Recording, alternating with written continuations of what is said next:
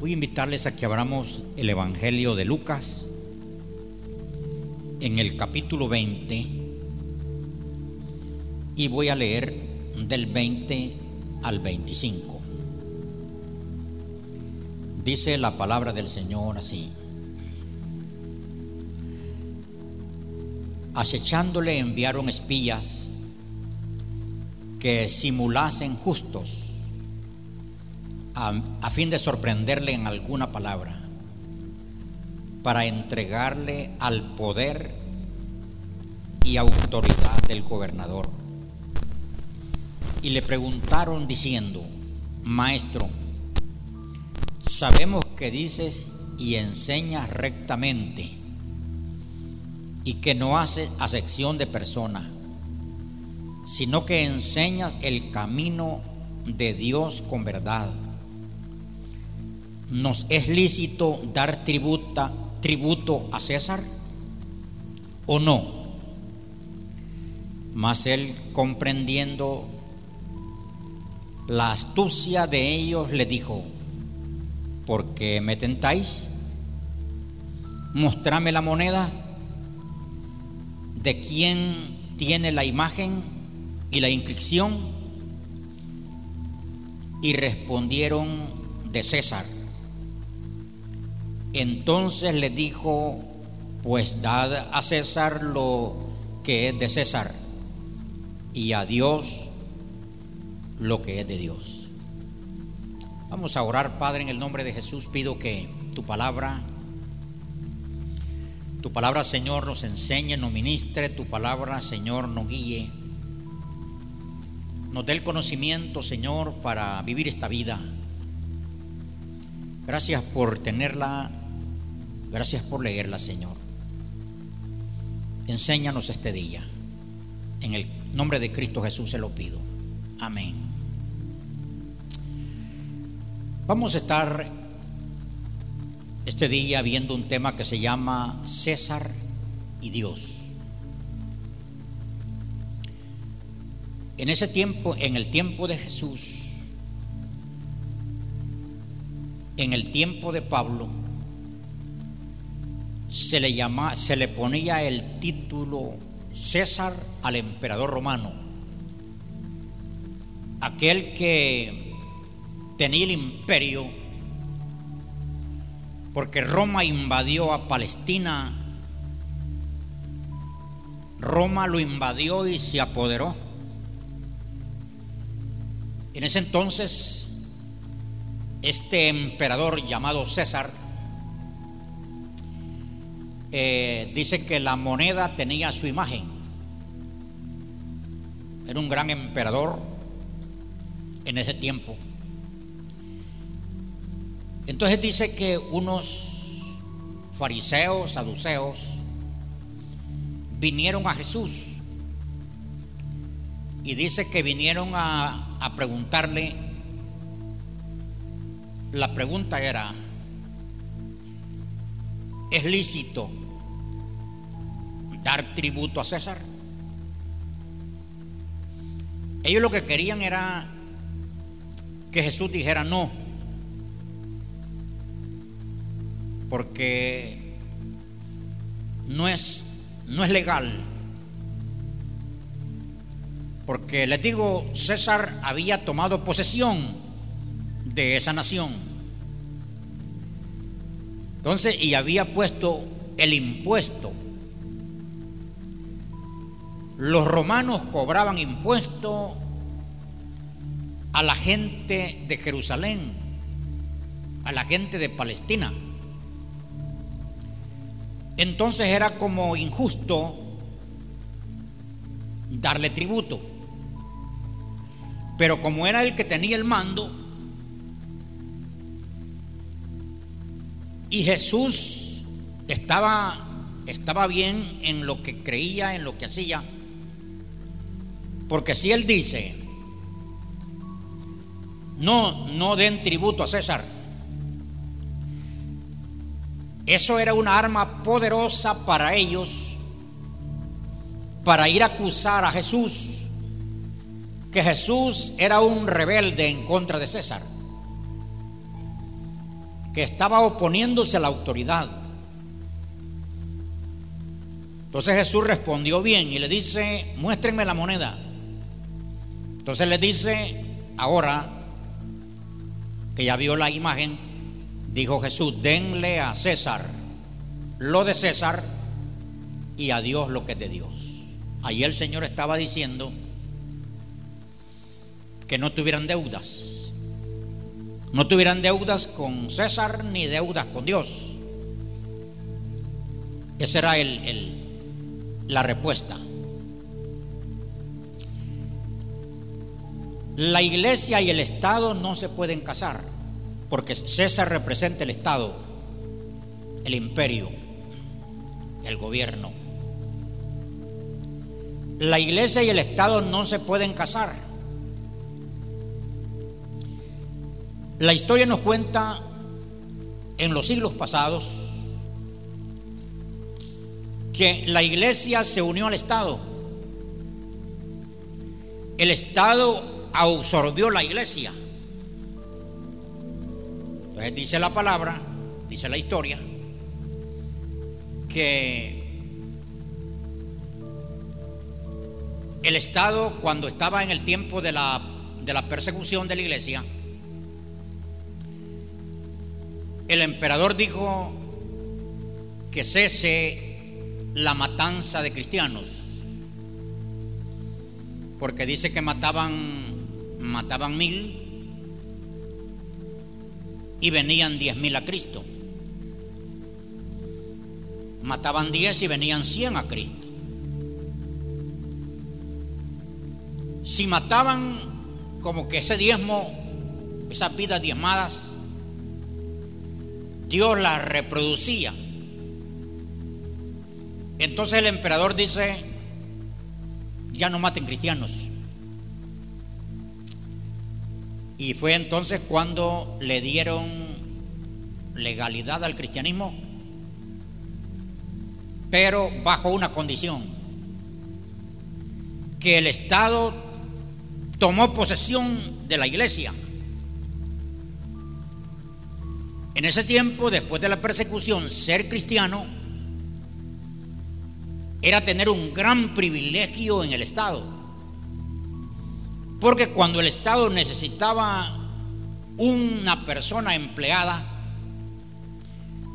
¿saben a quién buscaban? Un cristiano. Porque el cristiano tenía valor ante el Estado porque la iglesia se casó con el Estado, se unió con el Estado. ¿Qué pasó? En el tiempo de la persecución la iglesia era bien espiritual, era muy honesta la iglesia, muy dedicada a Dios la iglesia, muy comprometida con Dios. Pero luego el Estado absorbió al cristianismo y el cristianismo dejó la parte espiritual porque ya no había persecución. Y el cristianismo empezó a paganizarse porque el Estado lo había absorbido. Entonces la iglesia, según la historia, no debe de casarse con el Estado. El Estado es el Estado y Dios y la iglesia es la iglesia. El Estado tiene sus autoridades. La iglesia tiene sus autoridades, autoridades que tienen sabiduría de Dios, tienen conocimiento. Entonces el Estado no debe de tratar de dirigir la iglesia, porque la iglesia la dirige el Espíritu Santo que está en los hombres de Dios que la están guiando. El Estado que se dedique a lo que les corresponde a ellos, pero que no traten de casar la iglesia con ellos, porque como quiera, no salieron bien, salieron divorciándose. Porque cuando hay cristianos que no se doblegan, que tienen principios, ahí estarán diciendo la verdad. Entonces el Estado no se va a sentir bien, ni la iglesia cuando la, la quieran meter en partes que la iglesia no cabe. Porque la iglesia tiene compromiso con Dios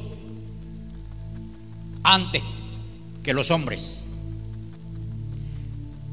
Entonces en el siglo pasado aconteció eso y no salieron bien. Los miembros salieron corrompiéndose. Eso dice la historia, que los miembros se corrompieron, porque como decía hace años, unos 10 años yo iba para San Salvador y un, y un hombre me hizo parada en el camino que si lo llevaba, pues lo subí en mi carro. Y ya cuando íbamos hablando, me dice él, tenga confianza, yo soy un policía. Ah, le dije, yo soy un pastor. Entonces empezó a hablar un policía con un pastor. Y yo le hago una pregunta al policía. ¿Por qué le digo cuando, cuando está aconteciendo algo, un robo, un asalto, uno llama a la policía, le digo, y llegan a las cuatro horas o otro día? Entonces me dice él, mire pastor, ¿para qué vamos a ir, me dice, a molestar a alguien que se está robando una cosa por hambre? Si, si en la frontera, me dice, viene un furgón cargado de droga y va a pasar por nuestro país.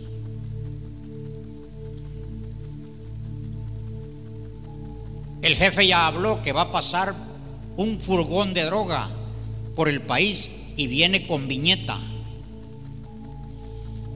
y viene escoltado por policías hasta que pasa la otra frontera. Entonces me dice él, ese, ese cargamento envía 100 mil dólares. 100 mil dólares a los que mandan el país. Entonces me dice, ¿qué haría usted como pastor? ¿Deja perder los 100 mil dólares? O se queda con ellos. Es ahí donde los miembros se han corrompido cuando han estado casados con el Estado. Veamos en primer lugar el cristiano y el Estado. El cristiano tiene el deber de pagar impuestos al Estado. Y ahí estamos pagando el 13% en todo lo que compremos. Todo lo que compremos ya va descontado más del diezmo. A César. Se le está dando al 13% al César. A de eso. Si alguien tiene una empresa, tiene un negocio, tiene transporte, lo que sea, paga un impuesto por eso al Estado al César. Entonces, el cristiano tiene el compromiso de pagar impuestos.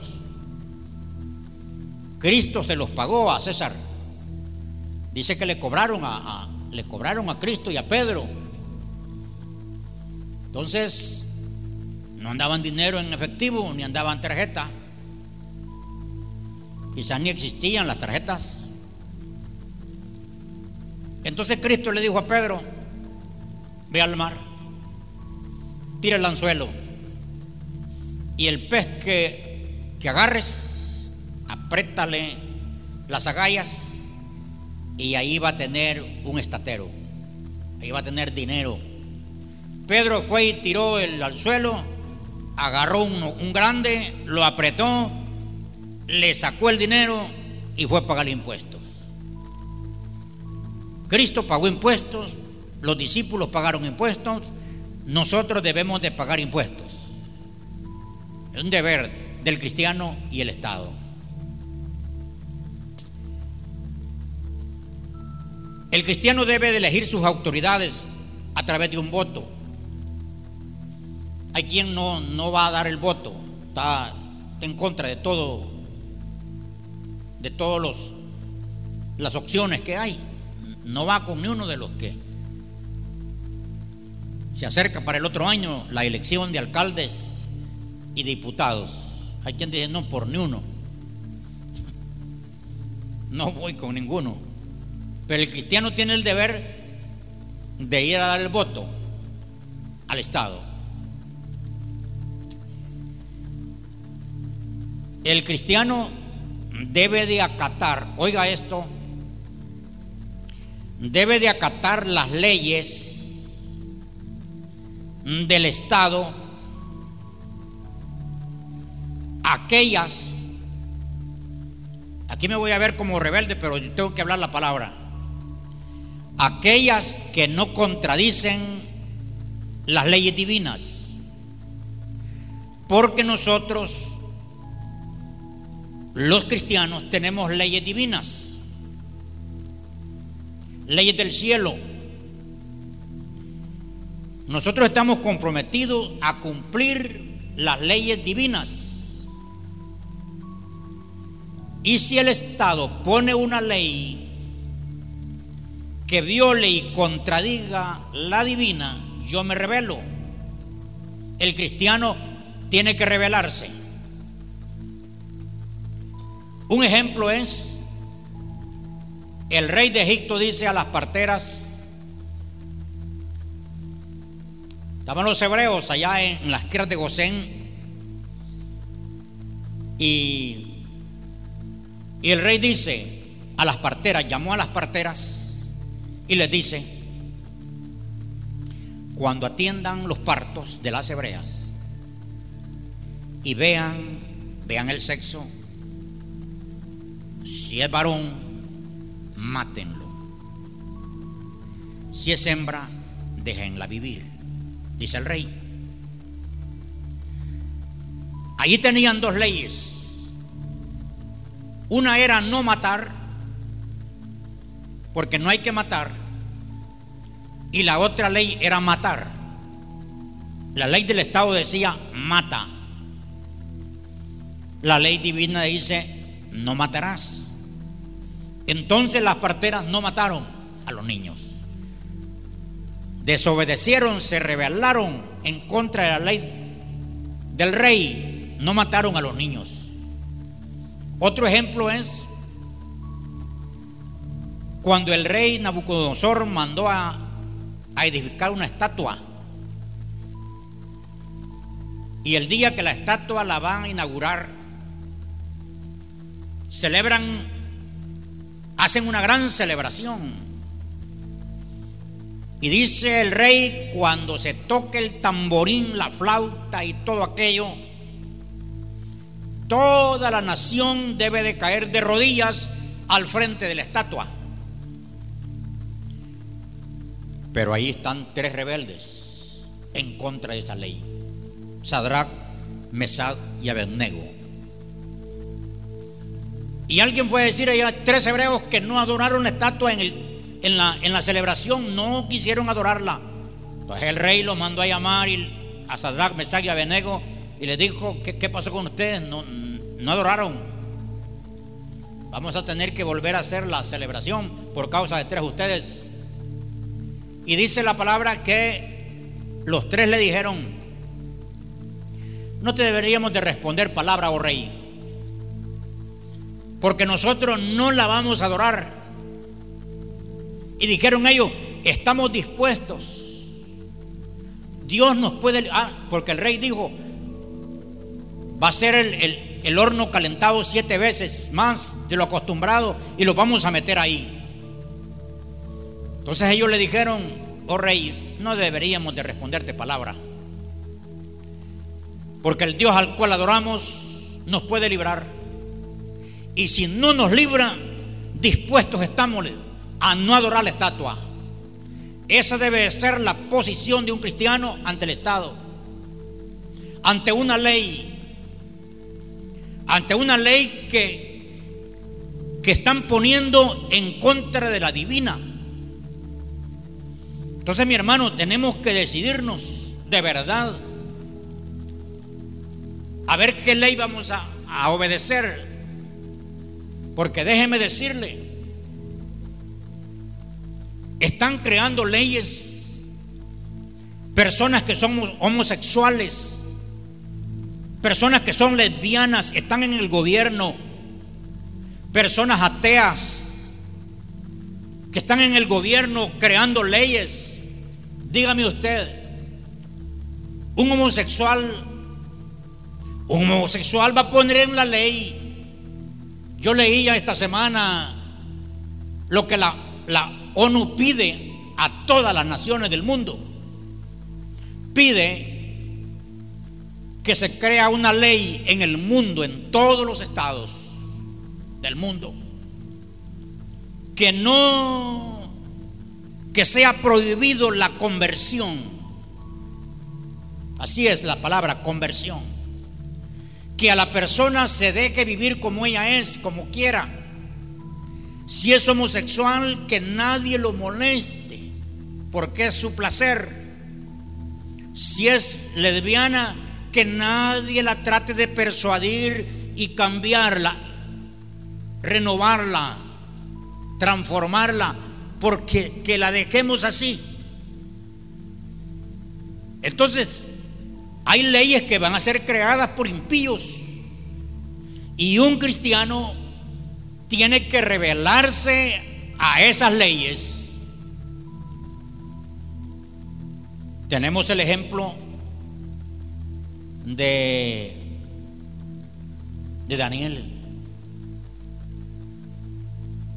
Los impíos convencieron al rey a hacer una ley que dijera,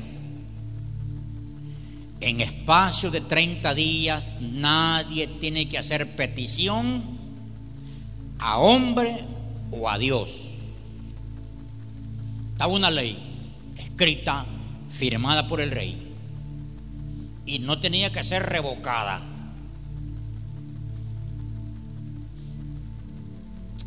Estaba una ley en contra de la oración. Si un cristiano de hoy en día, un cristiano moderno, ¿sabe qué hubiera dicho? Sí, hay que obedecer la ley. Es una ley hecha por nuestras autoridades.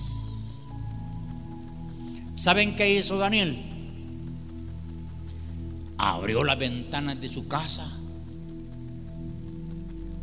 las abrió y se arrodillaba, dice, tres veces como lo acostumbraba a hacer. Y vieron a Daniel orando. Eso es lo que ellos querían. Encontrar a Daniel para acusarlo. Y vieron a Daniel orando a la hora del sacrificio.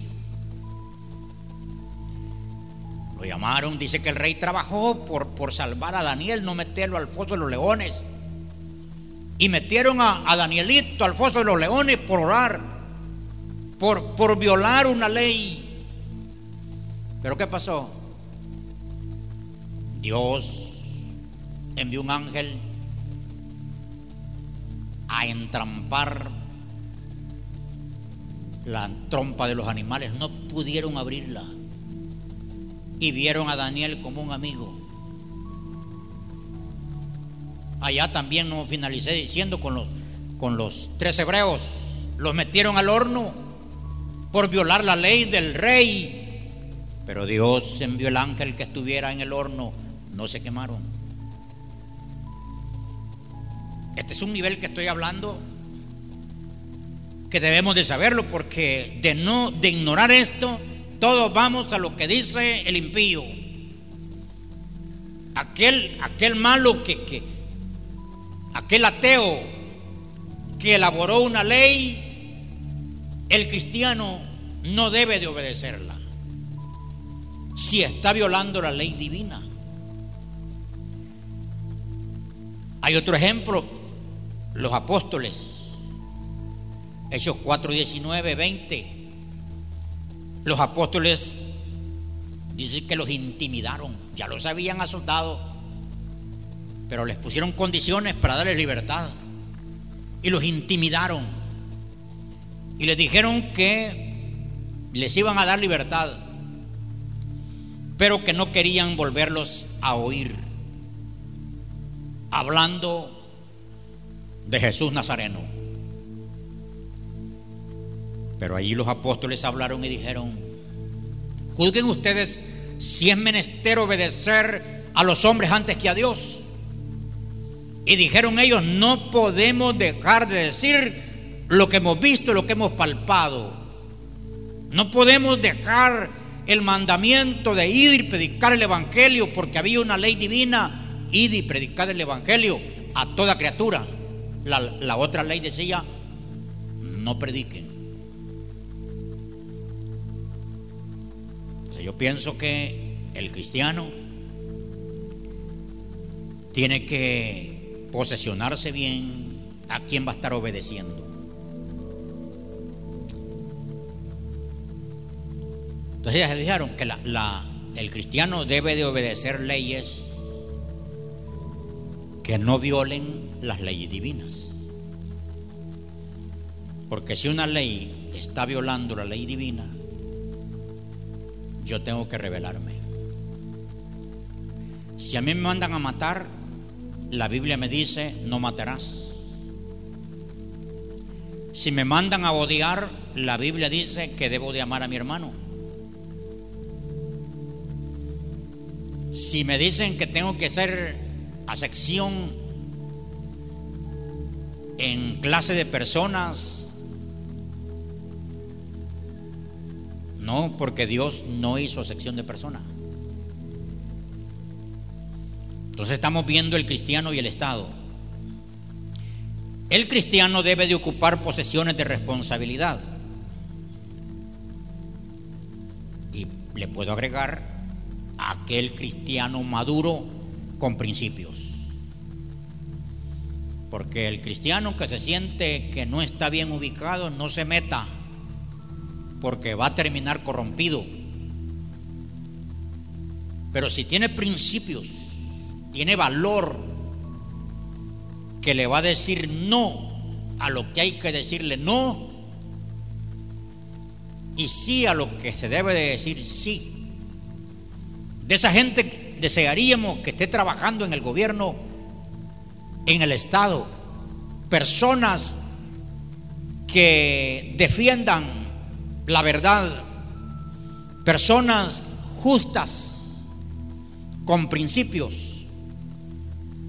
Entonces el cristiano debe de ocupar posiciones de responsabilidad en el Estado. Hay quien dice, no, no, no, no, yo digo no a aquellos que, que no tienen principio ni son maduros porque necesitamos personas adentro. Como dijo alguien, hace años dijo un homosexual a los pastores. ¿Saben qué les dijo? No voy a mencionar el estado, el país. El, el homosexual dijo, nosotros dijo, tenemos quien los represente en el estado de nuestro país. Y ustedes no tienen a nadie, Dios. Y como esos tipos son archimillonarios, tienen poder, por eso están ahí. nosotros tenemos, necesitamos como iglesia también tener un hombre de Dios en, en el Estado. Un hombre de Dios guiado por Dios. Y todos los cristianos nosotros los cristianos. Es otro deber orar por nuestros dirigentes. Eso dice San Pablo a Timoteo en el capítulo 2. Dice, os ruego, os exhorto, que hagáis oraciones peticiones, acciones de gracia por todos los hombres, por los que están en eminencia, por los gobiernos. Dice Pablo, para que vivamos quieta y reposadamente en nuestra manera de vivir. Porque vivimos quietos mientras no tengamos persecución los cristianos. Pero si hay un impío que nos va a perseguir, ya, no nos, ya nos ponen quietos. Querer hacer la voluntad de Dios y tengamos una ley en contra de Dios. El cristiano debe de usar los beneficios ofrecidos por el Estado. Porque el, todos nosotros, ya dije, pagamos impuestos. Sea, el Estado los regresa con proyectos, arreglo de carreteras, alumbrado eléctrico, etcétera. Ahora, eh, en este tiempo que estamos viviendo, el Estado, alguien dice que solo es un hombre, no, es el Estado, ha enviado bolsas alimenticias con, mucho alimento. Y hay quien dice, no, yo soy cristiano, no puedo, eso es de la, de la gran bestia, no puedo tocar eso. Eso es algo que está haciendo el Estado como recompensando todos los impuestos, el IVA que pagamos. Y si es una deuda, hay que seguirla pagando y la van a pagar hasta los nietos y bisnietos, porque el país tiene mucha deuda, nuestro país. Entonces el cristiano debe de, usar los beneficios ofrecidos por el Estado. Y en segundo lugar veamos el cristiano y Dios. Dios hace el Estado y no el Estado a Dios. Dios es el que ha hecho el Estado y no el Estado a Dios. Por eso el Estado tiene que someterse a Dios, no Dios al Estado. Que me gustaría que quedara este principio en toda la gente, en todos los hijos de Dios del mundo que sepan que Dios creó el Estado, no el Estado creó a Dios. Por eso vemos en la Biblia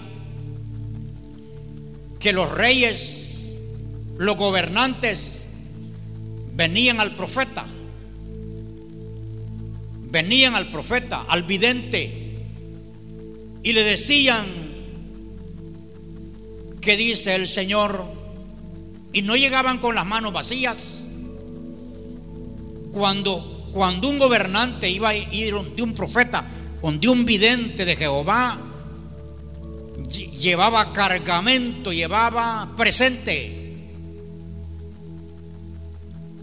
Por eso dijo Saúl, cuando andaban buscando las Ana, ¿y qué le vamos a llevar?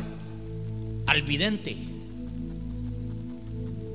no llegaban con las manos vacías ante un profeta. Un profeta era el representante, era la voz de Dios para el Estado. Ahora ya no, ya no consultan. Miren, si consultaran a los hijos de Dios, se ahorrarían un montón de problemas. Porque un hijo de Dios ora, busca al Señor y tiene sabiduría de Dios. Es guiado por Dios. Entonces, el cristiano debe de, debe de saber el mundo que el cristiano tiene dos ciudadanías. Ciudadano aquí en la tierra y ciudadano del cielo. Entonces, no nos hagan conflicto porque nosotros somos ciudadanos del cielo antes que somos ciudadanos de la tierra. El cristiano debe dar toda lealtad a Dios primero. el cristiano tiene que dar toda lealtad a Dios primero. Bonito esa palabra que, que dice primero Dios. Que la gente la usa que le va a ir bien. Pero el cristiano debe dar toda lealtad primero a Dios, antes que al hombre. Entonces nosotros tenemos compromiso primero con Dios y después con el hombre. Por eso, hermano, eh, eh, primero es Dios. Primero es Dios. Y este principio debemos de tenerlo. El primer día de semana, de la semana, debe de ser para Dios. Para Dios. En la Biblia se ve que el primer día de la semana celebraban la Santa Cena. El pueblo venía al templo el primer día de semana. El primer día de semana traían ofrendas al templo. Dice, según habían prosperado. Porque Dios merece lealtad del cristiano, del, hijo de él, del seguidor. Dios merece lealtad. Entonces el cristiano tiene que dar esa lealtad a Dios. Y en tercer lugar, ya para finalizar, veamos el Estado y Dios en conflicto. ¿Por qué tienen, por qué tienen conflicto el Estado y Dios? Dice la palabra de Dios, bienaventurada la nación cuyo, Dios es Jehová. Entonces, el Estado está en conflicto con Dios. Óigame esto, por las leyes injustas. Leyes injustas. Leyes que solo favorecen un grupo pequeño. No favorecen a, toda, a todos los ciudadanos, sino que un grupo pequeño. Y las leyes están hechas para favorecer a un grupo pequeño, no al pueblo en general. Entonces Dios está en contra de una ley injusta.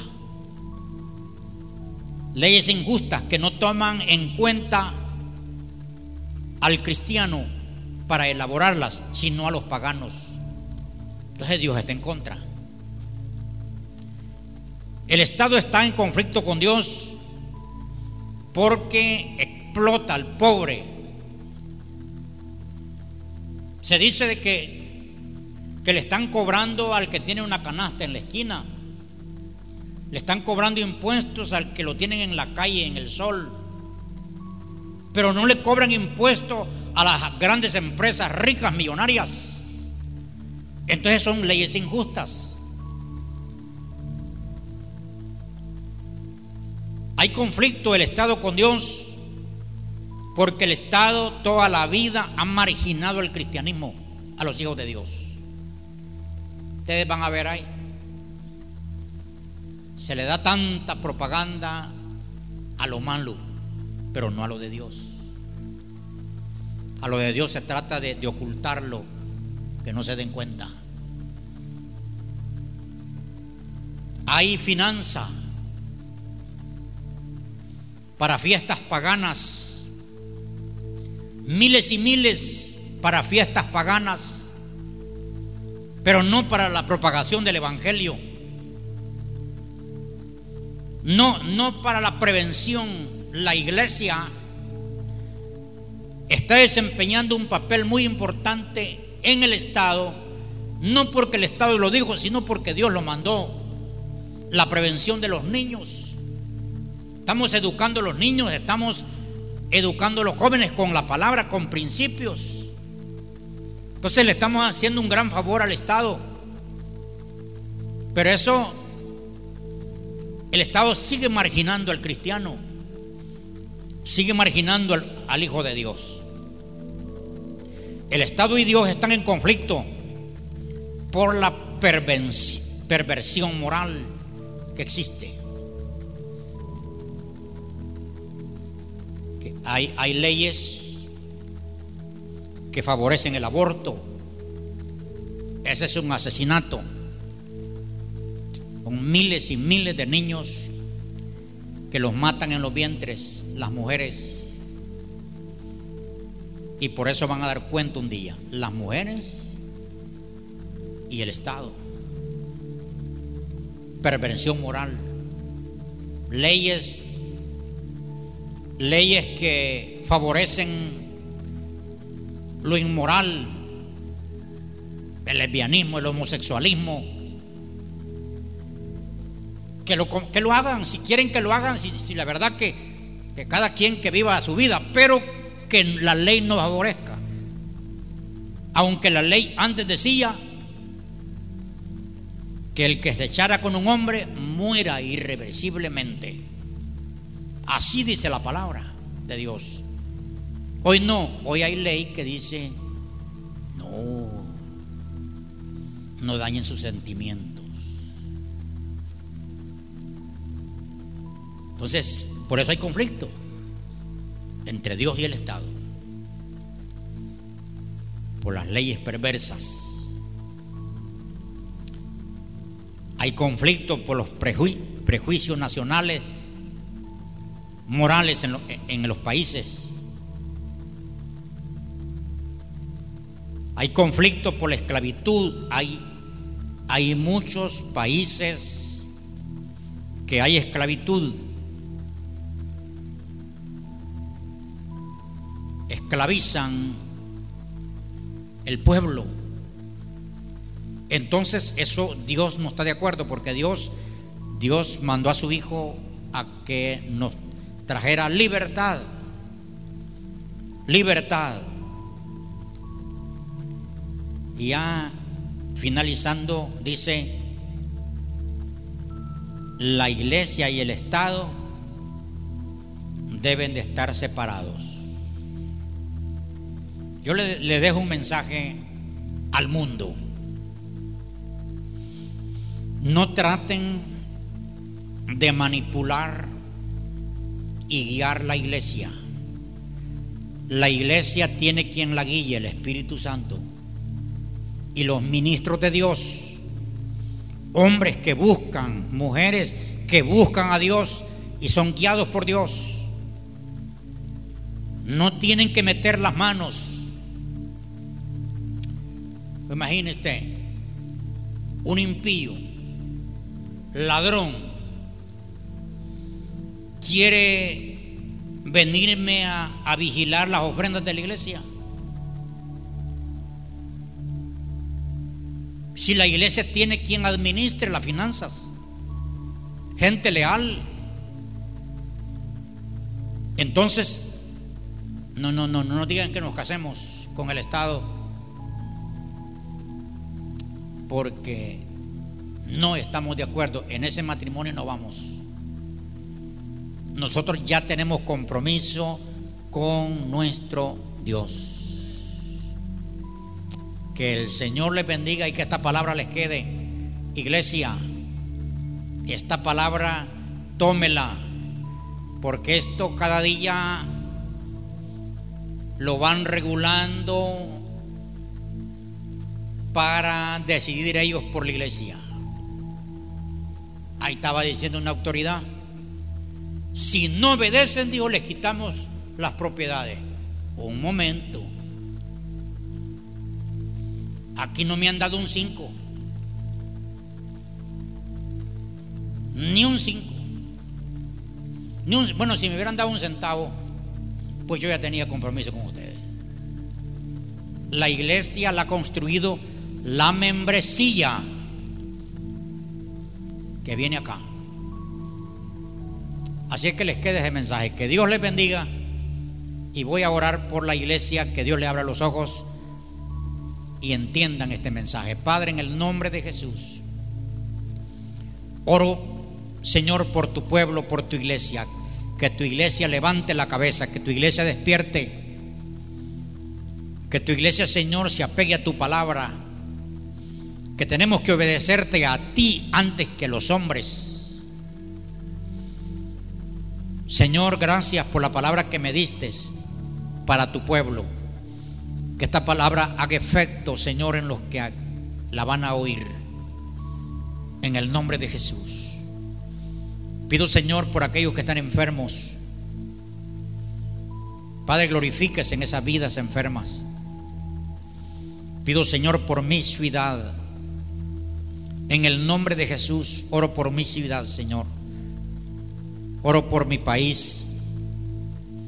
Señor, guárdales, protégelos, que tu sangre esté protegiendo a tu iglesia, a todos tus hijos. Aquellos, Señor, que están enfermos en un hospital o en su casa, tu mano poderosa, tu llaga, Señor, lo libere, lo sane y que se levante a servirte como la suegra de Pedro se levantó y te sirvió. Gracias Señor. Amén y amén.